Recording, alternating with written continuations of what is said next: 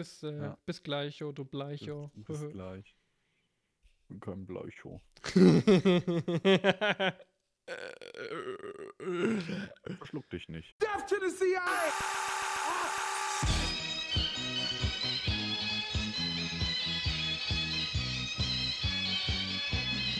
Mr. Gorbachev, tear down this wall.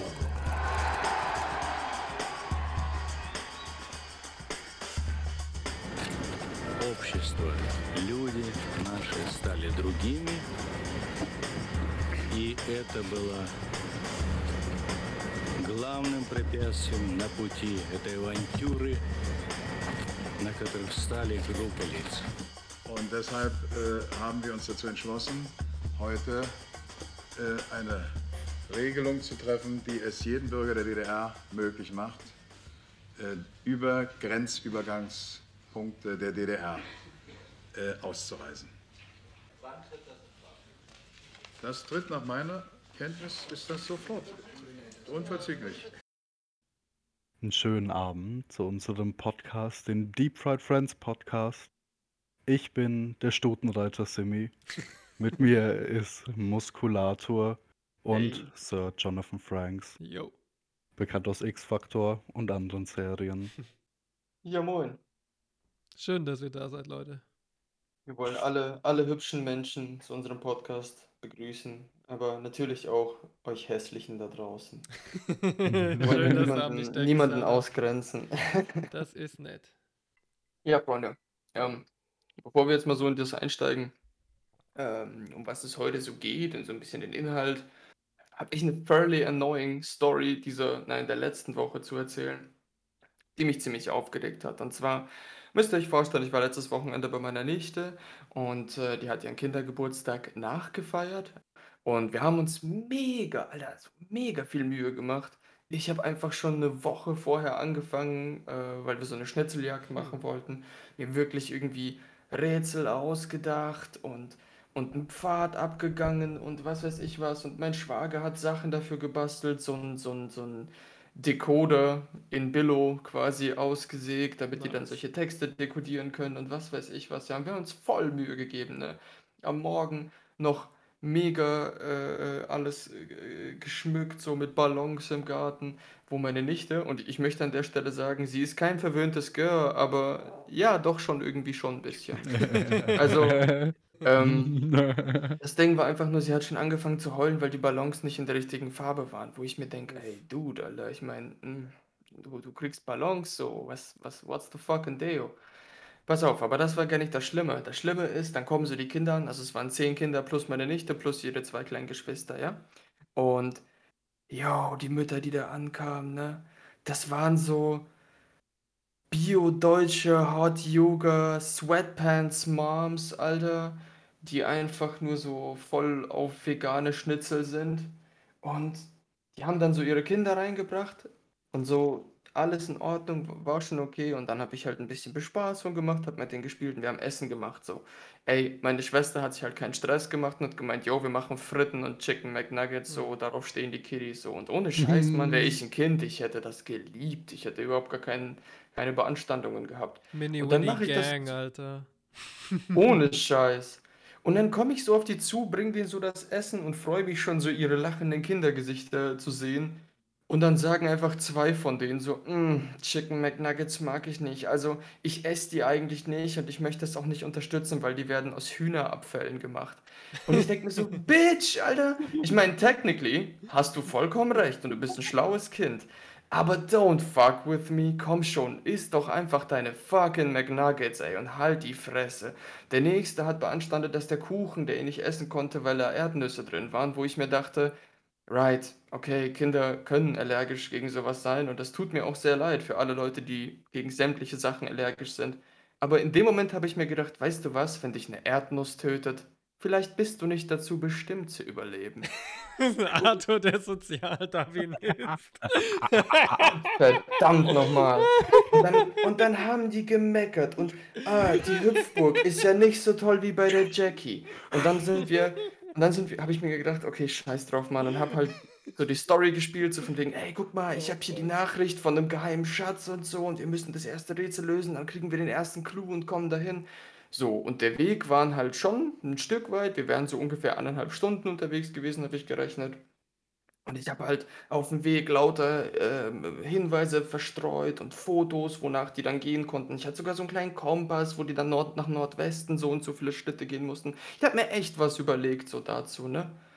Ey, aber das Problem war einfach bei zehn Kindern, ey, zwei von denen, das sind die Überschlauen. Also ich meine, der Junge war wirklich schlau, ja. Ich, ich will jetzt seinen Namen nicht nennen. Wir nennen ihn einfach Arschloch. ähm, der ist dann immer vorangegangen und hat halt einfach allen den Spaß geraubt, weil er halt einfach alles zehnmal besser wusste. Und zugegeben, der Junge war klug, der hat mir nämlich erzählt von der Mondlandung und konnte mir nicht nur Neil Armstrong und Buzz Aldrin nennen, sondern auch den dritten Motherfucker, Collins oder whatever, dessen Namen ich nicht einmal mehr weiß. Also das hat er schon rausgehabt. Aber verdammt noch eins, er ist einfach immer voran, er hat jedes Rätsel gelöst, während der Rest sich einfach auf den Boden gesetzt hat und irgendwelche Backsteine aus dem Boden gegraben hat. So. Den war halt voll langweilig. Meine Nichte war voll am Rumzicken, weil die halt alle voranrennen und sie sozusagen nichts hat, weil sie das Schlusslicht ist. Ich habe ihr auch gesagt, sie soll halt das Zepter an sich reißen, die mal zusammenrufen. Hat sie sich dann auch nicht getraut. So, und bereits auf dem Weg zurück, also so kurz vor der letzten Station mit dem, mit dem Schatz, haben alle schon gemeint, boah, das ist voll langweilig, es ist mega heiß, wir können nicht mehr, können wir nicht lieber, äh, äh, äh, wie heißt das, Fortnite spielen und was weiß ich. Boah, Alter, ich war so angepisst, weil ich mir gedacht habe, ich meine, ich habe es mir natürlich nicht ansehen lassen, aber ich dachte mir, Junge, was für eine undankbare Scheiße. Ich hätte mich damals gefreut, wenn die Erwachsenen so, n- so einen Effort für mich reinstecken. Ich war sehr hart enttäuscht so, weil ich mir wirklich viel Mühe gegeben hat. Mein Schwager auch. Wir haben alle haben uns mega viel Mühe gegeben und am Ende war es aber nicht so cool wie damals bei der Jackie. Das hat dich getriggert, oder? Du bist halt kein Scheiß Hurenkinder. Scheiß Hurenkinder, ohne Scheiß, Mann. Ich hab zum, zu meinem Schwager gemeint, Alter, beim nächsten Mal schicken wir die alle einfach in die Trampolinhalle, sollen die jumpen, bis sie sich irgendwas brechen. wollte und dann grad sagen. Oder ins Cool. Oder ins Gulag. So, Kinder, heute gehen wir Steine klopfen. Geschichtlich wertvoll. Papa, wann gehen wir nach Hause? Ich in einer Stunde. Du gar nicht mehr. Und jetzt bau dir gefälligst einen Unterstand, du musst noch schlafen heute Nacht. Im Stehen. yes. Oh Mann. Ja. Ja, das kann ich verstehen. Weißt du, ich bin selber so ein Mensch, ich will schon eigentlich, also ich sehe mich schon in, in ferner Zukunft oder gar nicht so ferner Zukunft, sehe ich mich schon mit Kindern. Aber jedes Mal, wenn sowas geschieht, rückt das viel weiter in die Ferne. Ohne Scheiß, Mann. Hm. Jesus. Back in my days, all the air balloons, they were sperm colored and not like regular sperm, li- like old guy sperm, like yellow and uh, looked like pus. And we used to hold girls by the hand and kiss them with the tongue, and uh, then we would go to the shack, and you know, I actually forgot to take my meds today. okay, thanks, Joe. I think you can leave now. Ey, ich muss unbedingt noch nachhaken. Das mit dem klugen Kind, ne? Ich denke mir jedes Mal, eine intelligentere Gesellschaft macht schon nichts besser. Meistens sind es Arschlöcher. Sorry, Intelligenz korreliert nicht mit irgendwas Wichtigem wie Empathie oder Zusammenarbeit oder so, Verständnis oder so minimalem Respekt oder so. Nope. Korreliert Intelligenz mit Narzissmus? Keine Ahnung. Zu seiner logischen Intelligenz muss er halt irgendwo in einem gleichen Maß seine soziale Intelligenz ausbauen und äh, die waren außerordentlich äh, weit weg voneinander. Mhm. Hm. Maybe he has autism. Ja, I don't know. Der Vater kam ihn dann anschließend äh, abholen und ey, toller Typ, hat sich erstmal hingesetzt und ein Bier getrunken so. Ähm, hat ihn schon sympathisch gemacht mit einem Säugling auf seinem Arm. Und der hat dann aber einfach drei oder viermal dem Jungen gesagt, er nimmt ihn jetzt mit. Und der sagte immer so, jo, noch fünf Minuten, jo, noch zehn Minuten, jo, noch 15 Minuten. Und am Ende fragt er ihn, ja, was soll man jetzt gehen? Dann sagt er, ja, so in drei Stunden und einer Minute. Und ich denke mir so, what the fuck, Alter? Also ich würde jetzt schon echt strenger werden. Ich meine jetzt nicht so Whoop his fucking, nein, nicht so whoop his fucking ass, Kloppen? aber so, ich würde ihn schon anranzen, so von wegen, was soll denn die Scheiße? Du kommst jetzt hier ran, weißt du? Und der Vater ruft die Mutter an und sagt, ah ja, okay, die kommt den dann später abholen, ich gehe dann mal wieder. So, I don't know. Ich meine, klar, wahrscheinlich wird er sich auch freuen, dass er so ein bisschen Zeit für sich hat, kann halt in Ruhe daheim noch auf der Toilette ein bisschen masturbieren oder so, ich Mhm. weiß es nicht, aber dang, Alter, ich würde dem Kind halt irgendwo schon seine Grenzen aufzeigen. Du kannst, das kann ja nicht sein, dass es, Ja, ich Vielleicht meine, haben sie das versucht und der Junge hat sie einfach vor den Gerichtshof gezogen. Vielleicht ist der Junge einfach genug Ben, wäre er. vielleicht ist der Junge einfach Ben Shapiro und hat seine Eltern zu Tode geargumentiert. Ich weiß nicht mehr, was ich sagen soll. Alles, was er sagt, macht einfach Sinn. Der, der ist zu schnell, der kleine Junge. Ja. Wenn du als Elternteil da angekommen bist, dann kannst du dir echt nur noch die Kugel geben. Er fickt dich mit Fakten und Logik und Mondlandungen. Das ist wahr. Traurig, aber wahr. Äh, aber, aber gute Überleitung äh, zu unserem Sponsor heute. Äh, wir danken dem IOC dafür, dass ihr jetzt gerade Olympische Spiele macht in Japan und da echt sau viele Leute krank werden. 70% der Japaner gegen die Veranstaltung sind. Die beiden Städte oder drei Städte, die mitmachen und Japan Milliarden Verluste und das IOC 4 Milliarden Gewinn. Die sponsern uns, deswegen gibt's uns. Danke IOC. Danke, EOC. Gute Arbeit leistet ihr. Bin auch immer stolz auf die deutschen Dressurreiter. Ihr habt's Genau. drauf, meine Boys und Mädchen. es gibt schon sau absurde Sportarten, ey. Ich werde da nie hintersteigen können. Was ich gut finde, ist zum Beispiel, dass Skateboardfahren jetzt olympisch ist. Hm. Ja, Das ist zumindest, dass Sportart, als Sport anerkannt ist. Ja. Ludi hat mir erzählt, seit diesem Jahr ist Kampfsambo äh, als olympische Sportart. Kampfsumba. Nein, nicht Zumba, sondern Sambo. Das ist irgendwie so Combat Fighting Style, so gemischt mit, keine Ahnung, so einem Fighting Style von Spetsnaz-Truppen und Judo und Karate und I don't even know, man. Ja. Aber das ist ab diesem Jahr tatsächlich eine Ja. äh, olympische, ähm, äh, wie, wie- wie heißt das? Ähm, Disziplin. Kategorie? Disziplin, genau, Disziplin. genau, Ja, genau. ich- ich habe auch gehört, in Brisbane sind dann dabei Coding, ähm, Dota 2. so geil. StarCraft, obviously. Ja, ja, StarCraft wird obviously dabei sein und mein allerliebstes Ding, Kochen. Oh ja, Kochduell. True, true, true. Olympisches Kochen ist dann auf jeden Fall eine Wet Sache. T-Shirt Contest. Dafür werden die größten Stadien gebucht dann immer. Und jetzt ähm, reden wir ein bisschen über Pegasus, oder? Pferd mit den Flügeln? Ja, ne? Ist das nicht Na, irgendwie so eine griechische Pferderasse? Nein, ich nehme an, du meinst Pegasus, das Thema, was jetzt äh, irgendwie jeder mal auf seinem gängigen Nachrichtenportal mitbekommen hat. Ja, Sim, klär uns mal bitte auf über die israelische Spyware namens Pegasus. Ja, also ich habe mich da informiert bei einem Beitrag von Black Hat Europe. Das ist quasi so eine Hacking-Veranstaltung in der IT-Branche. Äh, und da gab es einen Beitrag, dreiviertel Stunde. Ich äh, das mal auf drei Minuten, weil ganz viel war nur so IT-Scheiß, den keinen interessiert. Ähm, vom Prinzip her ist es so, diese Software kann dafür sorgen, dass du alles mitbekommst, was auf deinem Smartphone passiert. Du kannst nichts mehr verbergen, wenn du in einem Chat bist, der angeblich verschlüsselt ist. Das ist alles Wurst, das ist alles auslesbar. Man kann alles überwachen und du kriegst nichts mit. Du erfährst nichts davon, dein Mikrofon wird angemacht, ausgemacht, eine Kamera läuft. Ähm, ja, und das ist anscheinend ziemlich einfach gewesen. Äh, man hat dafür irgendwie eine SMS bekommen mit einem Link, da drückst du drauf. Äh, dann öffnet sich dein Browserfenster. Nach einer Sekunde ist der Virus installiert. Äh, du hast keine Chance. Äh, dein Browser schließt sich wieder. Du denkst, äh, ist irgendwas schiefgegangen und ab dem Moment bist du infiziert. Und dafür werden benutzt, äh, das heißt irgendwie Trident Hack. Und das sind drei so Lücken im System, die seit den ganzen Android und äh, Apple Produkten bestehen. Davon weiß man auch irgendwie und irgendwie auch nicht.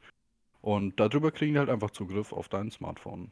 Und es betrifft quasi so alle gängigen Chat-Möglichkeiten, alles kannst du eigentlich überwachen. Und am Ende war es so, dass quasi, du musstest nicht mal mehr was anklicken, es war, du hast einen Anruf aus Amerika bekommen und damit warst du infiziert. Hm. Das ist halt schon irgendwie, naja, die rufen dich an und können dann dein Smartphone gegen dich ausspielen, komplett. Dich orten, was sie auch immer machen wollen. Kamera Das anschalten, äh, Mikrofon anschalten, die sind auf Ja. jeden Fall big. Ich glaube, Akkuladezeit. GPS-Daten, also Akkuladestatus könnten ja auch abchecken, wofür auch immer, Ja. aber kann ja auch nützlich sein. Ähm, Dein E-Mail-Account, dein Kalender. ja, straight up, eigentlich alles. Und dann bestimmt auch, wenn du über Google Log, also jetzt im Falle eines Android-Gerätes, äh, irgendwelche Passwörter abgespeichert hast, sicherlich auch ähm, die Zertifikate oder Signaturen dafür bestimmt auch ausspielen, so, ne? Mhm. Auf jeden Fall. Ähm, wisst ihr, was mich dazu interessiert? Ich habe mich nur sehr grob damit beschäftigt, aber ich habe auch ähm, mal gelesen, dass im Prinzip so, ähm, ja, so, so in der Hinterhand quasi eine Art Selbstzerstörungsprogramm auch läuft. Das bedeutet, wenn die Software, also Pegasus, erkennt, dass sie durch ein Anti-Spyware-Programm erkennt oder nachgesucht wird, äh, zerstört sie sich und die Datenbank vollständig lückenlos auf bis auf 0% halt sozusagen sodass du auch gar nicht nachvollziehen kannst, ob welche drauf war. Ne? Mhm. Also so habe ich das mal Ja. gelesen. Aber dann ist es ja theoretisch trotzdem möglich, sie zu finden. Also halt nicht sie zu finden und zu sagen, aha, das ist Pegasus, sondern du kannst dich halt davor schützen, wenn du doch theoretisch eine Anti-Spyware-Software hast. Eine gute, nehme ich an. Nicht, Ne? nicht so ganz, so wie ich das verstehe. Ähm, es läuft so ab, dass die Leute, die da auf dieser Black Hat Messe waren, ähm, die haben eine Liste bekommen mit Leuten, die quasi ein potenzielles Ziel sind und haben dann gefragt, können wir euer Smartphone haben? Und die haben dann die Smartphones zugeschickt bekommen und haben darüber dann quasi erst rausgefunden, wie das Programm aussieht, welche Daten da überhaupt vorliegen und so weiter. Und haben das darüber rekonstruieren können. Aber ja, du hast recht, sobald das Programm gescannt wurde und das Smartphone hat irgendwie Verbindung nach außen, löscht sich's. Ja. Ich weiß nicht, ob die meisten Anti-Spyware, Anti-Malware oder halt Antivirus-Programme erkennen. das erkennen können. Ich würde das Ja, auf, stark auf jeden Fall bezweifeln. nicht Freeware, so auf jeden Fall nicht Freeware. Nee, auch- auch nicht bezahlt. nicht. Im Nein. Endeffekt Krass. läuft es doch so ab, wenn du drüber nachdenkst. Sicherheitslücken in allen gängigen Telefonformaten, iPhone oder, ähm, oder Android, werden quasi feilgeboten. Du kriegst ähm, paar Hunderttausende bis zu mehrere Millionen für irgendeinen Sicherheitsleak. Wenn du irgendwas ähm, feststellst, kannst du dich entweder an den Hersteller wenden, zum Beispiel an äh, Apple oder an Google, oder du kannst dich an private Interessenten wenden und quasi die Sicherheitslücke, die du gefunden hast, diesen Leuten verkaufen. Jo, jo. Mit dem NSO-Leak gab es auch eine Tabelle, quasi wie viel du für welchen Sicherheitsleak bekommen hast, wie viel Kohle. Und ich glaube, dass quasi ähm, Anti-Spyware, Antivirus-Programme dir nie wirklich helfen werden, weil die regelmäßig ihre Exploits updaten und weil die Leuten extrem viel Geld dafür zahlen, immer neue Exploits zu finden, die quasi immer aktueller sind als der Ja. momentane Antivirusstand. Ja. Deswegen glaube ich nicht, dass du dich da irgendwie realistisch schützen kannst. Ja Nee. klar, ich meine, die, die, die, die, die Abfolge ist ja immer, irgendwo wird was gefunden oder irgendwo wird ein Virus äh, erstellt. Und erst im Anschluss, und zwar nach einer gewissen Zeit, können sich ja Antivirus-Software oder Anti-Spyware-Software darauf einstellen und sie dann sozusagen in ihre Datenbank reinladen. Mhm. ne?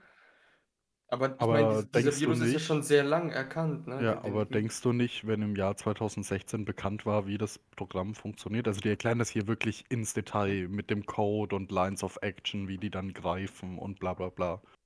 Glaubst du nicht, dass sie dann schon mittlerweile sich gedacht hätten, oh, es wäre ja irgendwie interessant, oder das mal bei uns in die Datenbank aufzunehmen oder irgendwas zu machen?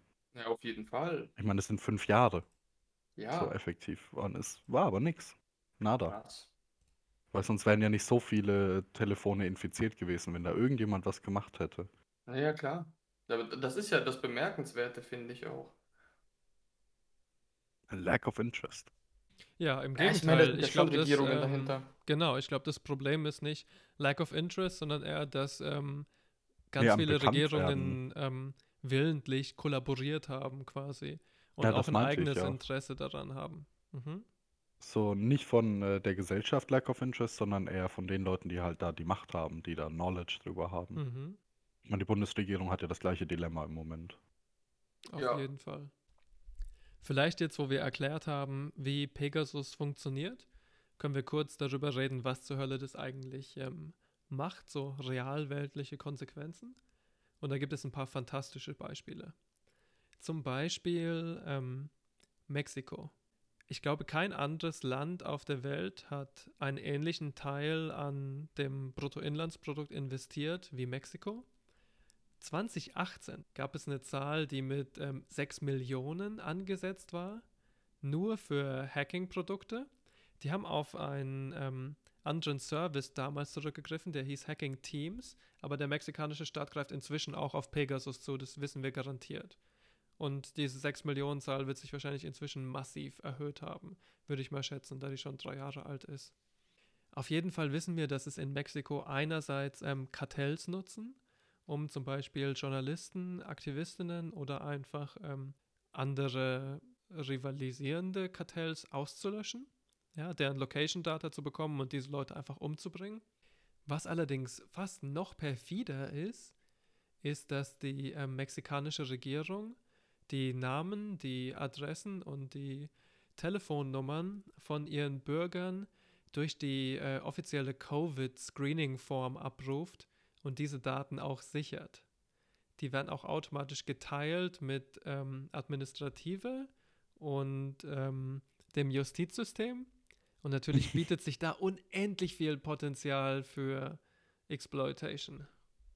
Man muss jetzt aber auch sagen, um da so einen Hack eigentlich in Auftrag zu geben, ne, habe ich zumindest gelesen, dass es äh, diese, die, ich weiß schon nicht mehr, wie die, wie heißt die Firma? NS, NSO, glaube Mhm. NSO, ja, äh, verlangt ja irgendwie, also zumindest dem, was ich jetzt gelesen habe, so 25.000 pro Person, die gehackt wird, sozusagen, ne? Mhm.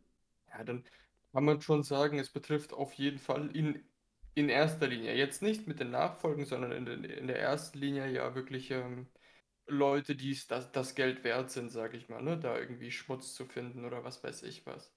Ich sag mal, uns würde man das jetzt wahrscheinlich, äh, wäre jetzt keiner interessiert dran, groß. Das geht hauptsächlich gegen ähm, Aktivisten, Aktivistinnen, äh, Journalisten, Leute, die irgendwie organisieren. Ja, Politische sind Gegner.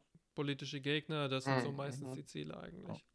Ich meine, du hast ja auch Ja. gar kein Interesse dran, jeden Otto zu überwachen irgendwie. Das sind so viele Daten, damit kannst du dann gar nichts mehr anfangen. Aber du musst es auch so sehen. Ähm, es geht ja jetzt erstmal hier nur um Staaten, wenn es aber dann halt in eine andere Hand gehen würde, zum Beispiel mexikanische Kartelle, die jetzt äh, nicht unbedingt staatsfern sind, die haben genug Einfluss, dass die dann halt auch sagen können, wir haben da jemanden. Und das ist definitiv schon passiert. Das wissen wir quasi faktisch, dass es mexikanische Nichtstaatsakteure gab. Und wie viele mexikanische Nichtstaatsakteure haben so viel Geld, um sich sowas zu leisten? Sind wir mal ehrlich. Die definitiv äh, Leute haben überwachen lassen und Location Data haben abfragen lassen.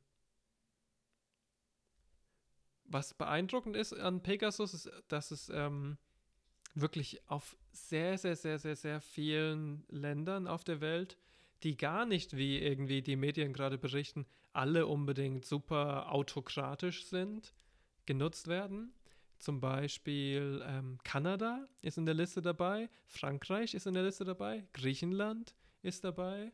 Ziemlich viele europäische Nationen, auch die Niederlande, Oman zum Beispiel, Polen, sogar, sogar die Schweiz. Du sprichst jetzt aber nicht äh, von denen, die es verwenden, sondern gegen die, gegen die es verwendet wird, ne? Nee, ähm, sind Operators. Es gibt anscheinend, Stand 2018, 36 verschiedene Operators, die aus 45 äh, verschiedenen Ländern agieren. Und die Länder, die ich gerade vorgelesen habe, sind äh, die, aus denen quasi die Requests gestellt werden. Wohin die Requests gestellt werden, ist wahrscheinlich sogar noch breiter im Endeffekt. Es äh, hieß ja auch, dass, dass Deutschland das annehmen sollte oder wollte. Also jetzt speziell um Großkriminelle oder ich weiß nicht, äh, was sie damit wollten, ähm, auszukundschaften oder auszuspähen. Und äh, ich kann mich noch erinnern, dass es dann eben als verfassungswidrig eingestuft wurde. Ja, deswegen hat man den eigenen Staatstrojaner ja entwickelt dann letztendlich. Ja, genau, genau. Nicht nur das, ähm, interessant ist, in Deutschland hat sich ein Unternehmen äh, niedergelassen, das heißt Finn Fisher.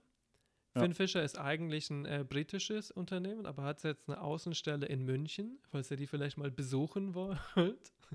Geht auf jeden Fall hin. Und ähm, die machen im Endeffekt das gleiche wie Pegasus auch. und haben unter anderem ihre Dienste an ähm, Ägypten verkauft, die damit politische Dissidenten gefunden und eingesperrt haben. Das ist Ja. schon heftig, Mann. Ich meine, irgendwie cool, dass wir tech aus, aus technischer Sicht her, dass wir schon so weit sind und das machen können, aber das ist schon auch einfach sehr, sehr gruselig, wenn du an die einzelne Person denkst. Ich weiß nicht, ob wir so weit sind. Im Endeffekt ist es ja ein britisches Unternehmen, was hier nur so eine Außenstelle hat. Ja. Ich glaube, Deutschland ist, was sowas angeht, eigentlich gar nicht so gut aufgestellt und auch unser Nachrichtendienst ist echt im internationalen Vergleich ziemlich shitty. Also da bin ich fast Ja. gar nicht drauf hoffen, dass Ja. wir irgendwie so mitziehen. Aber was mich Ja. interessieren würde, auch die NSO, meint ihr, das ist ein, das ist ein, wirklich eine private Firma oder meint ihr, die ist government funded von Israel? Kann ich mir nämlich irgendwie auch gut vorstellen. Ich meine, die geben ja auch sehr viel auf ihre Geheimdienste. Das wissen wir definitiv. Also da muss man gar nicht mehr drüber spekulieren. Ja? Die NSO ist definitiv ähm, auch vom israelischen Staat spendiert und wird auch Mhm. in gewisser Weise vom ähm, israelischen Staat äh, supervised. Es gibt auch angeblich, ich kann jetzt die NSO-Seite ein bisschen darstellen, sie meinen, sie haben ein Ethikkomitee etabliert, was quasi alle ihre Entscheidungen prüft. Und dann gibt es auch noch ein offizielles israelisches Komitee, was äh, quasi alle ihre Handlungen jetzt überprüft. Dieses Ethikkomitee Stand 2018 ist eine einzige Agentur mit Anwälten und deren Ratschläge haben sie oftmals nicht gefolgt. Also das ist schon so ein feuchter Ja. Furz im Endeffekt, ne? Ja. Und Ja. neben israelischem Geld wissen wir auch, dass es sehr, sehr, sehr, sehr, sehr viel amerikanisches Geld gab. Es gab, ich glaube, vom Guardian oder so eine Headline. Damals haben sich die amerikanischen Investoren quasi Schlange gestellt, um NSO zu fanden. Also, dass das auch ein staatliches Projekt ist, das steht definitiv fest. Es ist auch nicht zufällig, dass offiziell äh, Pegasus in den Vereinigten Staaten gar nicht eingesetzt werden darf. Stimmt aber nicht. Kompletter Bullshit. Die agieren auch in den Staaten.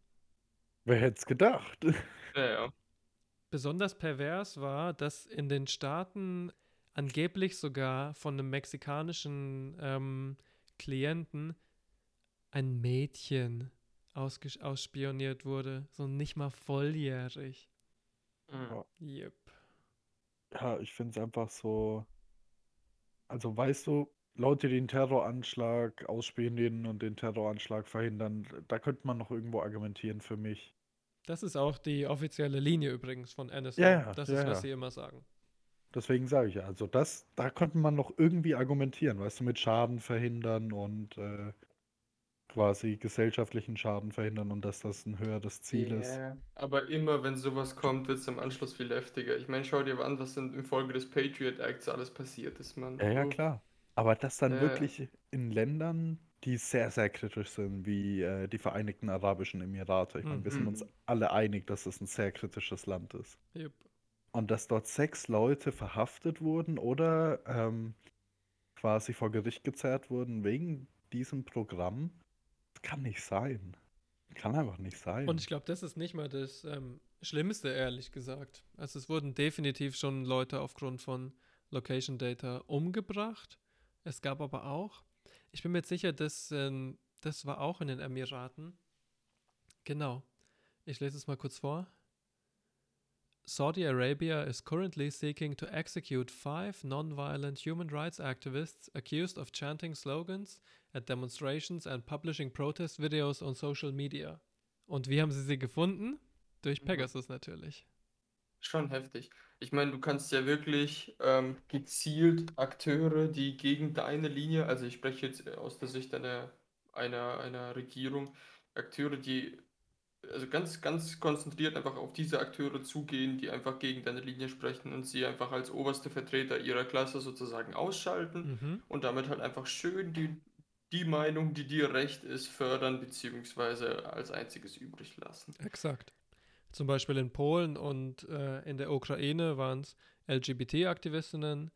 In, ähm, in den Emiraten zum Beispiel waren es oft äh, Frauenrechtlerinnen oder äh, Journalistinnen. In ähm, Mexiko und Lateinamerika generell waren es Leute, die über Kartells geschrieben haben.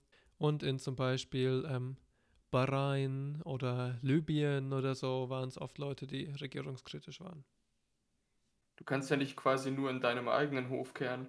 Ja. Du kannst ja zum Beispiel auch sagen, okay, ich möchte jetzt die Politik in Amerika oder in Frankreich beeinflussen, möchte irgendwie einen äh, Kandidaten, den ich für mich oder für mich als Nation für besser halte oder so als, als äh, in der Außenpolitik fördern und den Gegenkontrahenten, der eigentlich aktuell zum Beispiel amtiert als Politiker dort in diesem Land, ja, einfach rausballern sozusagen, indem du genug Dreck über ihn herausfindest. Keine Ahnung, er hat seine Tante angefasst, er hat seinen Neffen beim Geburtstag an der Erdnuss ersticken lassen oder so. Yep. Ja, funky. Echt funky. Ich sehe da mit zwei Blicken drauf. Irgendwie denke ich mir echt so aus dem technischen Standpunkt irgendwie Mörder cool. Das ist schon so richtig, richtig harte Spionage-Shit, den du normalerweise eher so früher aus James Bond gekannt hättest, der einfach jetzt Realität ist so. Und zwar sehr nahbare Realität. Von der anderen Seite ist es einfach nur sehr besorgniserregend, was damit alles für Schabernack getrieben werden kann, wa? Also ich finde es so oder so nicht cool, glaube ich. Ich denke auch, wir sind uns einig, dass Pegasus jetzt ähm, kein Unikat ist, sondern dass es quasi ein Vertreter von vielen Diensten ist, die im Moment sich extremer Beliebtheit befreuen und wahrscheinlich darin noch aufsteigen werden. Wenn es Pegasus irgendwie an den Kragen gehen sollte, dann übernimmt es halt Fintech oder die Kollegen von Fintech in ähm, Malaysia, Rai Darius M8 Limited. Oder eine. Irgendwie ein ähm, Sportwagen. yep. Oder eine Fluggesellschaft wollte ich sagen. Yep.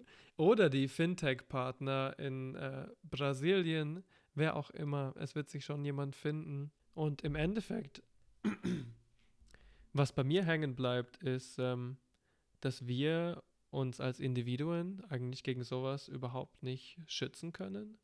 Und dass es Amen. wahrscheinlich sehr sinnvoll wäre für alle Leute, die in irgendeiner Weise politisch aktiv sind, definitiv stark auf Privatsphäre zu achten. Vielleicht sogar so weit gehen und ähm, ein kleines bisschen die Digitalisierung im eigenen Leben zurückschrauben zur eigenen Sicherheit. Ja. Hier, und das ist das Spannendste an dem Dilemma, Leute.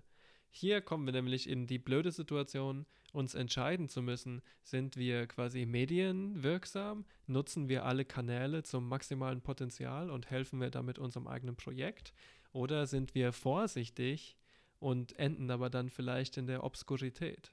Und ich glaube, das ist das Dilemma, in das ähm, Geheimdienste und private Konzerne und einen auch reintreiben wollen im Endeffekt. Das ist eigentlich der Zustand, der ein bisschen erwünscht ist. Und es ist auf jeden Fall äh, gruselig und lässt mich hoffen, dass wir in der Zukunft vielleicht Technologie entwickeln, mit dem man sowas irgendwie subvertieren kann. Und das wäre dann Technologie von unten, nicht Technologie von oben. Weißt du, einfach umdrehen. In dem Moment, wo sie auf dein Smartphone Zugriff haben, hast du auf ihren Computer Zugriff. Und dann machst du erstmal ganz viel Porno-Abos. Das wäre natürlich Dann, sick. dann dürfen die Araber erklären, wo die Porno-Abo-Rechnungen herkommen auf dem Konto. dann müssen wir in der Bank downgegradet. Du bestellst so zwei Schiffsladungen VHS-Pornokassetten aus den 80er Jahren. ah, so geil. Ja. Äh, Ich habe hier jetzt gerade noch gelesen, äh, dass Khashoggi stand auch äh, quasi das Umfeld wurde Ja. von Pegasus äh, überwacht. Ja, seine Ja, Frau weiß selbst nach seinem Ja. Tod, Leute. Selbst nach seinem Tod wurde Ja. seine Frau überwacht. Ja. Hm. Es gibt eigentlich keinen guten Hinweis darauf, dass es jetzt im Moment, wo wir gerade reden, nicht wird. Und das ist schon irgendwie gruselig. Ich meine, der ist in einem anderen Land umgebracht worden. Und ich Ja. meine, wir sind uns auch einig, dass er umgebracht wurde. Der ist nicht Mhm. einfach von der Brücke verschwunden. So, äh, ups, ich gehe dann mal. Tschüssi. Nope. Wurden seine Leichenteile nicht sogar in dem Brunnen gefunden? Also neben der Nee, Botschaft? nee, seine Vielleicht? Leiche wohl ist bis heute nicht aufgetaucht. Glaube ich auch, ja. Probably acid or something, who knows. Ja, ja, ja, ja. Nee, aber jetzt auch ganz ehrlich, eine Leiche verschwinden lassen. Nicht so Come schnell. on. Die wird halt irgendwo ins Meer geworfen. Hey. Tony, what do we do with dead body? Uh, yeah, fucked up, man. Okay, Leute, nachdem wir jetzt ähm, über Pegasus so ein bisschen auch so ein bisschen als die Geheimdienstwaffe gesprochen haben, reisen wir ein Stück weit in die Vergangenheit zu einem anderen Geheimdienst, nämlich der OGPU. Ausgesprochen würde sie heißen Определенное государственное политическое управление. Und äh, das war im Prinzip der frühe Geheimdienst noch vor der, dem KGB in der Sowjetunion. Ich habe viel recherchiert auf einer Seite von Memorial, das ist ein russisches NGO sozusagen, die äh, 1981 zu einem Fall speziell sehr viel recherchiert haben. Und zwar geht es hier um die Tragödie von Nagino. Mit Memorial hatte ich schon in der Vergangenheit äh, ein bisschen Berührungspunkte, da mein Vater früher mal angefangen hat nachzuforschen oder zu suchen, was mit seinen Vorfahren passiert ist, die äh, ihrer Zeit Kulaken waren ähm, und die deportiert wurden und er wusste nicht, was passiert war und er hat jetzt in diesen Archiven, das war glaube ich 96 oder 97, dann eben herausgefunden, damals noch in Papierform, nicht digitalisiert, äh, dass mein Ur-Urgroßvater dann ähm, nicht deportiert in Arbeitslager wurde, sondern einfach nur knapp 25 Kilometer ins nächste Dorf gebracht wurde und per Nackenschuss umgebracht wurde. Jo, und ähnlich depressiv geht's weiter. Wir reden heute über Nagino. Nagino ist äh, eine Insel, die eigentlich tatsächlich gar nicht so heißt, die eigentlich gar keinen Namen hat, aber weitestgehend damit bekannt ist als die Insel Nagino. Sie ist ca. 800 Kilometer entfernt von Tomsk in Westsibirien Sie ist etwa 3 Kilometer lang und 600 Meter breit, ist sehr sumpfig und ist eine Flussinsel, die im Fluss Ob liegt. Wir reisen heute zurück in das Jahr 1933. Da gab es nämlich zwei Akteure, die nannten sich Genrik Jagoda und Matvey Berman. Genrik Jagoda hatte den Vorsitz der damaligen Geheimpolizei, also der OGPU, die ich vorhin genannt hatte, und Matvey Berman war der Vorsitz des Gulag-Programms der Sowjetunion. Die kamen mit einem großen Plan auf Stalin zu und sagten, yo, der Masterplan ist, wir errichten eine Spezialsiedlung, um dort Holz zu fällen, um einen Außenposten zu errichten und damit dann letztlich weitere Streifen von dem wilden Sibirien zu akquirieren für unsere sowjetischen Chaos sozusagen. Mhm. Zu dem Zeitpunkt gab es wenig Mittel, es gab viele Menschen, die sie hatten. Man muss sich vorstellen, vorher fand die Dekulakisierung statt und auch die Kollektivisierung. Kollektivisierung war dafür zuständig, dass man einfach weite äh, Streifen von, von Agrarkultur bzw. Ähm, Bauern zusammenschloss in, in, in staatlichen ja, Kolchosen und dort sollten die dann im Prinzip das Korn für den sowjetischen Staat erwirtschaften. Und die Dekulakisierung, Entschuldigung, das waren im Prinzip Großbauern, die Kulaken, ähm, denen dann diese Landstriche auch entzogen wurden, auch ohne Geld zu zahlen oder sonstiges. Da haben sich einige verständlicherweise gewehrt, weil das war halt ihr Hab und Gut. Und die wurden dann einfach ratzfatz zusammengehortet und in Arbeitslager gesteckt, die sogenannten Gulags. So, um diesen Plan zu verwirklichen, haben wir also genug Leute. Man muss sich vorstellen, es ist im Dezember im Jahr zuvor, im Dezember 1932, kam ein neues Passgesetz durch. Das Ziel war, die Großstädte der Sowjetunion zu säubern, in Anführungszeichen. Es ist so, dass Flüchtige von diesen Kolchosen, politische Gegner, Kleinkriminelle, also der, der, der Pool von Leuten, die nicht so ganz zur sowjetischen Idee gepasst haben, zusammengesammelt wurden, die bekamen keinen Pass. Du hast eigentlich immer nur als lupenreiner Bürger einen Pass erhalten. So, und wenn du diesen Pass nicht dabei hattest, sei es auch nur, weil du zur Kirche oder zum Markt gegangen bist und du hattest diesen Pass nicht dabei. Selbst wenn du ihn hattest, wurdest du oder konntest du von der Geheimpolizei aufgelesen werden und wurdest einfach rausgezogen. Was dann mit dir passiert ist, tja, das konnten eigentlich nur ganz hohe Tiere sagen. Es wurden sehr viele Menschen zusammengehäuft aus den Metropolen. Ich gebe euch dazu mal ein Beispiel, eine Perspektive. Also zwischen dem März und dem Juni 1933 wurden insgesamt nur aus Moskau 85.937 Menschen deportiert Oh, wegen unzureichender Ausweise. Und in Leningrad beispielsweise, also dem heutigen St. Petersburg, 4.776 Menschen. Flüchtige oder Leute, die auch einfach unglücklich waren, sagen wir mal so. Man kann Hm? schon russlandweit mit mehreren hunderttausend rechnen in der Zeit, oder? Auf jeden Fall, Mann. Auf jeden Fall. Also Mann. Und klar, das, mein, Moskau ist schon riesengroß und so, da leben schon extrem viele Menschen, aber ja. Das Ding ist halt auch, weißt du, in der ja Führungs Monate. in der Führungsebene ja, es sind nur über ein paar Monate. Und in der Führungsebene war es ja auch so, man hat durch die Dekulakisierung im Prinzip eine gewisse Rate vorgegeben bekommen. Okay, pass auf, du hast jetzt einen Bereich von, was weiß ich, 20, 30 Quadratkilometern. Pro Quadratkilometer musst du mir 50 Kulaken finden, ja? So, nicht jeder hat einen Landstrich, wo so viele Kulaken unterwegs sind.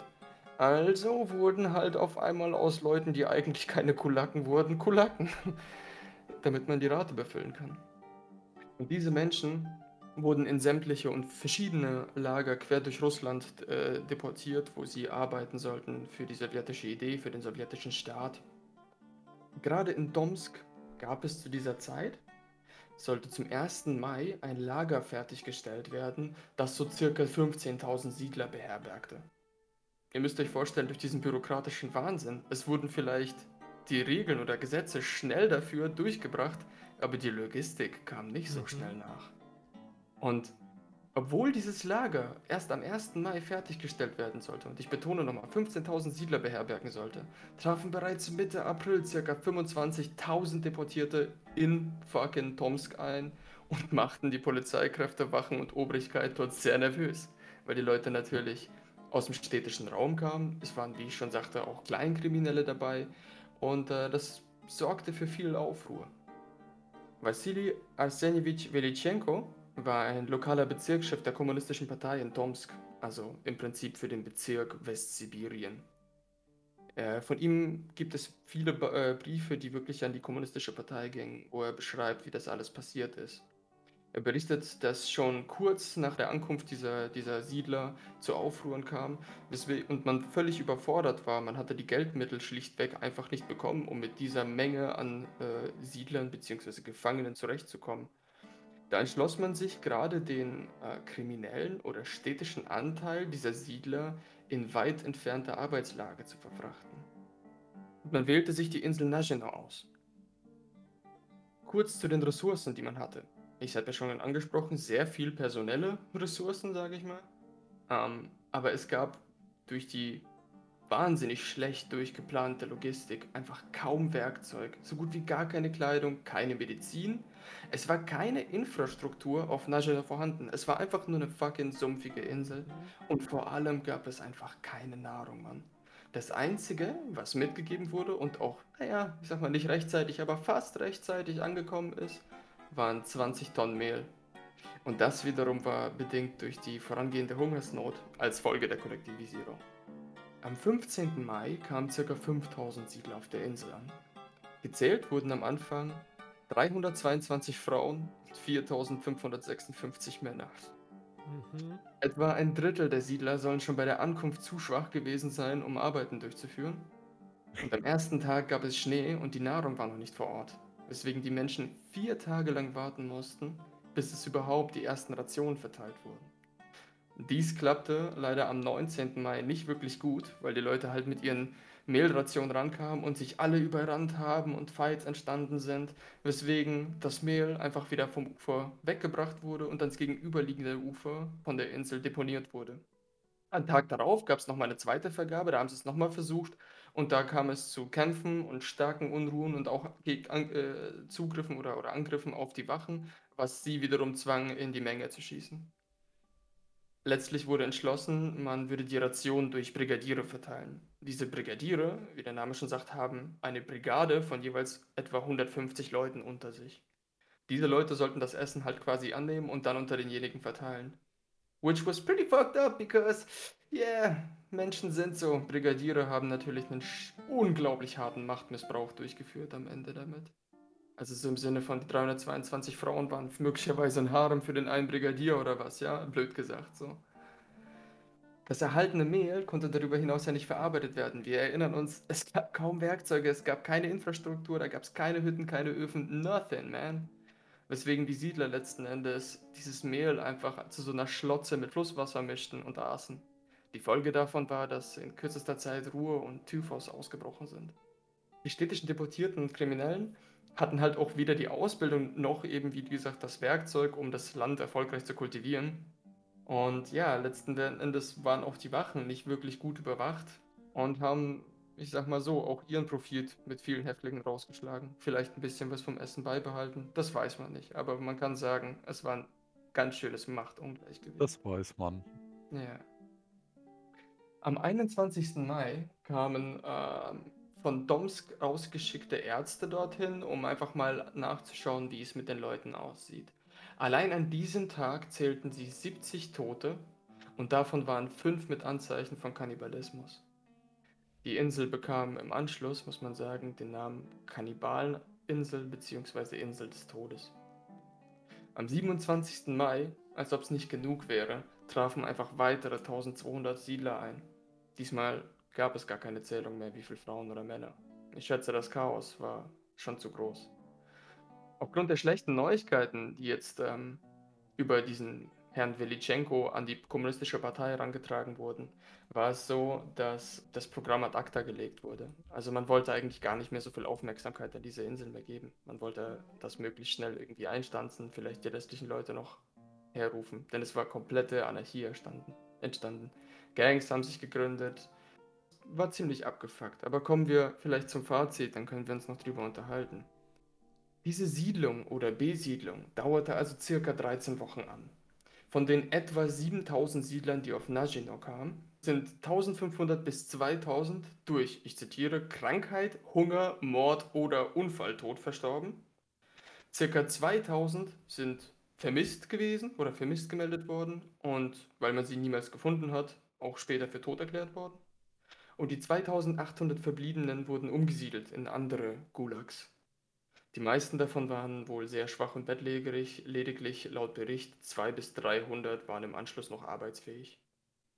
Da bin ich mir jetzt nicht sicher, aber man sagt, dass nachdem diese Report sozusagen bei der Parteiobrigkeit ankam, äh, war man entschlossener sozusagen, also so Siedlungsprojekte tatsächlich mehr mit Bauern und Freiwilligen zu füllen und so Arbeitslager, also wo Leute irgendwie, wo, wo ich sag mal, äh, Infrastruktur schon besteht, wenn man zum Beispiel sagt, man hat Leute irgendwo hingeschickt, um Holz zu schicken, da konnten es auch Sträflinge sein, aber nicht um irgendwie Land zu besiedeln und zu akquirieren. Dafür hat man dann sich schon spezielle Gefangene ausgesucht. Es gibt äh, einen Metal-Track von einer Band und die beschreiben in, ihre, in ihren Tracks so ein bisschen die Geschehnisse auf Nagino, wobei das auch sehr äh, übertrieben ist. Es nennt sich Avulsed und der Track heißt Nagino Cannibal Hell. Hell yeah. Oder vielleicht eher Hell no. Ja, ich weiß aber, was du meinst. Ich habe mir anfangs echt schwer getan, was rauszufinden. Also irgendwie darüber mal so ein bisschen was äh, zu lesen. Und das meiste war nur so, ja, Leute haben dann mal erzählt, das und das war. Hier und da gibt es angeblich Aussagen von Leuten, die es überlebt haben. Aber so richtig Dokumente war gar nicht so einfach, was zu finden. Ja, Ich glaube auch, die Leute durften dann nicht wirklich was darüber sagen oder haben auch sehr viel Angst gehabt, darüber was zu sagen, kann ich mir gut Ja, vorstellen. ja, es gab aber auch Gerichtsprozesse gegen äh, Leute, die da halt beteiligt waren. Und Mhm. darüber gibt es auch nichts. Also ist auch nur ganz spärlich was zu finden. Weißt du, ich Ähm, schätze halt, wenn, wenn der Obrigkeit dort halt ist das Ziel irgendwie, das auch totzuschweigen, weil du weißt, wie Stalin mit, mit Fails umgegangen ist in Ah. seiner, zwischen seinen Leuten. Das haben sie, glaube ich, tatsächlich nicht totgeschwiegen, sondern in äh, typischer Manier hat er sich ein paar Sündenböcke rausgesucht aus dem Projekt, was sie ja bejaht hatten selber und hat die dann, äh, wie Simi schon angedeutet hat, vor Gericht geführt und natürlich äh, auch umbringen, einsperren lassen. Halt, stopp, hier. Also, ich will das jetzt gar nicht alles unter den Teppich kehren, so wird das nämlich in Russland heute ganz gerne gemacht. Diese Kommission wurde ja von Lavrenti Beria geleitet, der nun wirklich nicht den besten Track Record hat, was Menschenrechtsverletzungen, Morde, Folter und alles andere auch noch, was schlimm ist, angeht. Oder den besten, je nachdem, wie du es siehst. Uff, äh, stimmt. also kann man zumindest in einigen Instanzen fast davon ausgehen, dass es quasi nicht nur Zwangsarbeit, sondern auch äh, massenweise Missbrauch gab. Und naja, weil es bei uns in dieser Triplette eben besonders um Mythen geht, möchten wir in aller Kürze einige Fakten und Mythen zur Zwangsarbeit in der Sowjetunion aufzeigen, damit ihr hoffentlich ein besseres Bild bekommt. Also, willkommen zum Mythbuster. Äh, warte, nein. Ich meine, äh, willkommen bei unserem ganz neuen und tollen Format genannt The Things I Tell You Will Not Be Wrong. In diesem Segment genannt The Things I Tell You Will Not Be Wrong erzählen wir euch einige unglaubliche Dinge, die aber definitiv und garantiert wahr sind. Aber die Interpretation dieser Fakten überlassen wir euch, unseren mündigen Hörerinnen und Hörern. Heute wird das Segment moderiert von meinem Homie Günther. Ja, willkommen hier auf meinem YouTube-Kanal. Ich bin der Günther und ich mache so Videos über Geschichtssachen. Geschichte. Ja. Äh, heute Thema Gulach. Also, das Gulach ist ja erstmal sowas wie ein äh, KZ, so ein Lager, ne? Gulag heißt nicht das Lager, sondern die zentrale Administration. Ein Gulag ist erstmal ein Arbeitslager. In der Sowjetunion gab es verschiedene Arten von Gefängnissen und die Gulags waren ein Typus Gefängnis. Das war ja so damals so. Jeder, der was gesagt hat gegen die Regierung, direkt ins Lager, zack. Der Großteil der Gefangenen waren keine politischen Gefangenen. Die einzige, nicht besonders zuverlässige Zahl, die ich finden konnte, zeigt, dass nur ca. 10% der Lagerinsassen politische Gefangene waren. Naja gut, aber kein Land hat mehr Leute eingesperrt als wie die Sowjetunion unter Stalin. Da war jeder dritte Bürger war der im Lager. Im Jahr 1934 waren ca. 0,25% der sowjetischen Bevölkerung in einem Gulag. 1941, auf dem Hochpunkt, waren es ca. 0,7% und 1953 waren es fast so viele Insassen wie 1934. Ja, und welches Land hat heute die meisten Knastis auf der Welt? Die Chinesen oder die Russe? Die USA. Die USA haben die höchste Gefangenenrate der Welt. Höher als Russland, Turkmenistan und El Salvador, was den zweiten Platz belegt. Sie liegt bei ca. 0,6%. Deutschland hat 0,07% seiner Population im Gefängnis. Also zumindest dafür ein Applaus für Schland. Die Sowjetunion hatte zur Gulag-Hochzeit fast genauso viele Bürger in Gulags wie die USA heute in Gefängnissen. Ungefähr zehnmal so viele wie in Deutschland. Naja gut, Zahle hin oder her, da kann man ja immer so viel reden.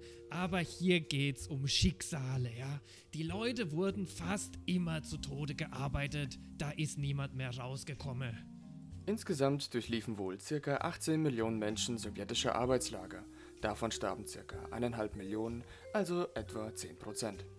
Äh, und ist das viel oder ist das wenig oder wie ist das? In deutschen Arbeitslagern, zum Beispiel dem KZ Katzbach in Frankfurt, gab es eine Mortalität von bis zu 42 Prozent. Die Todesrate westlicher Gefangener in japanischen Internierungscamps im Zweiten Weltkrieg betrug 27 Prozent. Dagegen war die Todesrate in deutschen Gefangenenlagern, also zum Beispiel für Amerikaner, Briten und Franzosen, bei lediglich einem Prozent. In der Sowjetunion war die generelle Mortalität bei ca. 1,5 Prozent. Das heißt, 1,5 Prozent aller Menschen sterben in einem Jahr ohne Fremdeinwirkung. In Gefängnissen ist sie oft dreimal so hoch wie außerhalb. Also könnte man von einer normalen Zahl von 3 mal 1,5 ist gleich 4,5 Prozent ausgehen. In den sowjetischen Arbeitslagern war sie doppelt so hoch. Na gut, es ist vielleicht kein KZ, aber schlimm ist es schon. Und überhaupt, bei denen kam ja überhaupt niemand wieder raus. Einmal hin, immer drin. Mehr als 90 Prozent aller Gefangenen sind, nachdem sie ihre Haftstrafe abgearbeitet hatten, wieder freigelassen worden. Es gab auch die Möglichkeit eines Appells, entweder für eine geringere Strafe oder direkt für eine Freisprechung. In manchen Jahr gingen 300.000 dieser Appelle bei der zuständigen Regierungsbehörde in Russland ein. Etwa 10% der Anträge auf Freispruch wurden zugestimmt. Eine deutlich höhere Zahl derer, die nach Verringerung der Strafe fragten, bekam es genehmigt. Über die gesamte Geschichte hinweg sind es Millionen von Menschen. Hört mal zu. Die haben jeden Tag Ratte gegessen, haben die. Das ist doch kein Lebbe. Die Haftumstände waren sehr divers. Vor allem politischen Gefangenen und organisierte Kriminelle wurden härter bestraft. Viele berichten von routinemäßigen Prügel, Folter, zu wenig Essen und schlechten sanitären Bedingungen. Aber ein Zitat von Vicky. In Burre Polom konnte man frei nach Willen herumlaufen. Alles war nur mäßig bewacht. Die Baracken waren immer aufgesperrt und wir hatten eine Matratze und Kissen. Manchmal haben wir westliche Filme gesehen. Es gab auch produktive Aktivitäten. Oft ging es darum, etwas zu lernen. Zum Beispiel gab es einen Kurs darin, wie man Tiere hält. Die Teilnahme verkürzte die täglichen Arbeitsstunden auf bis zu vier Stunden. Ebenfalls gab es in manchen Einrichtungen Theateraufführungen, eigene Zeitungen und Fußballteams. Später wurden auch Löhne für die Arbeiter eingeführt. Es gab verschiedene Anreize, die oft auch mit den Produktionsquoten zusammenhingen. Ich hab jetzt genug von eure Fakten. Die sind mit meiner Fantasie überhaupt nicht vereinbar, Cindy. Und deswegen ziehe ich jetzt hier den Stecker.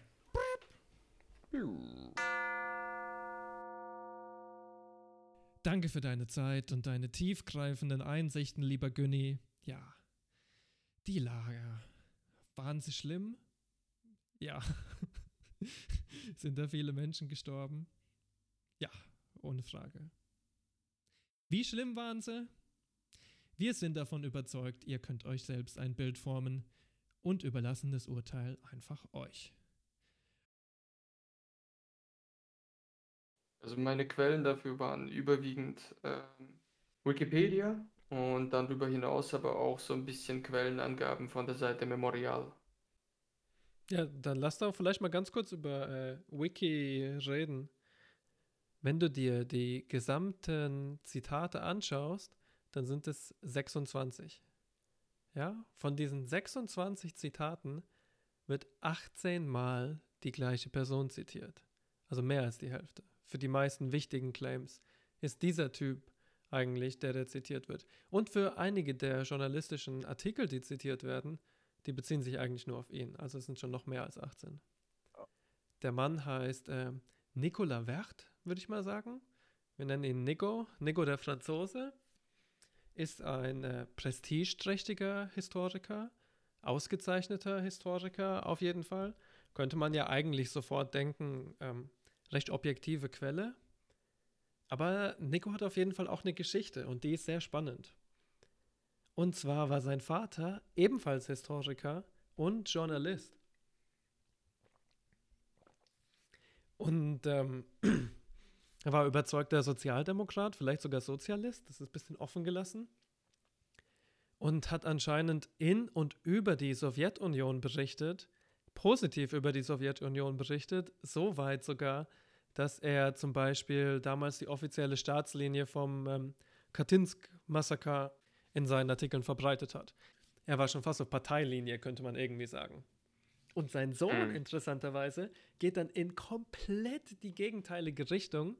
Er war einer der Co-Autoren des legendären Black Book of Communism. Ich weiß nicht, habt ihr jemals davon gehört? Aha.